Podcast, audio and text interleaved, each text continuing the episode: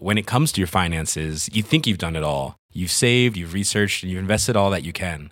Now it's time to take those investments to the next level by using the brand behind every great investor, Yahoo Finance. As America's number one finance destination, Yahoo Finance has everything you need, whether you're a seasoned trader or just dipping your toes into the market.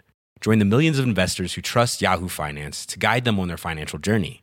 For comprehensive financial news and analysis, visit yahoofinance.com, the number one financial destination, yahoofinance.com.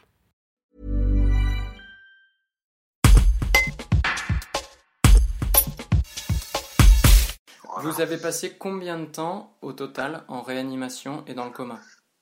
Alors c'est 33 jours.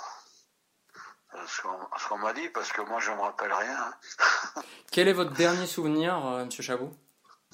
Mais mon dernier souvenir, c'est j'avais beaucoup de fièvre et, ma femme m'a emmené à Saint-Vallier parce qu'il y avait un centre de dépistage. Et, là, eh ben, ils m'ont tout de suite, ils m'ont, moi je me rappelle même pas trop, ils m'ont embarqué à, Romans avec les pompiers et ils m'ont mis en réanimation à Romans et, après ils m'ont, ils m'ont mis à Valence. Quand vous êtes réveillé, euh, qu'est-ce que, quel était votre sentiment à ce moment-là? Je savais pas trop, euh, je comprenais pas. Et puis petit à petit, ben, les, les proches, les médecins, ils m'ont expliqué euh, ce qui s'était passé. Et Selling a little or a lot? Shopify helps you do your thing however you cha-ching. Shopify is the global commerce platform that helps you sell at every stage of your business. From the launch your online shop stage to the first real life store stage, all the way to the did we just hit a million orders stage.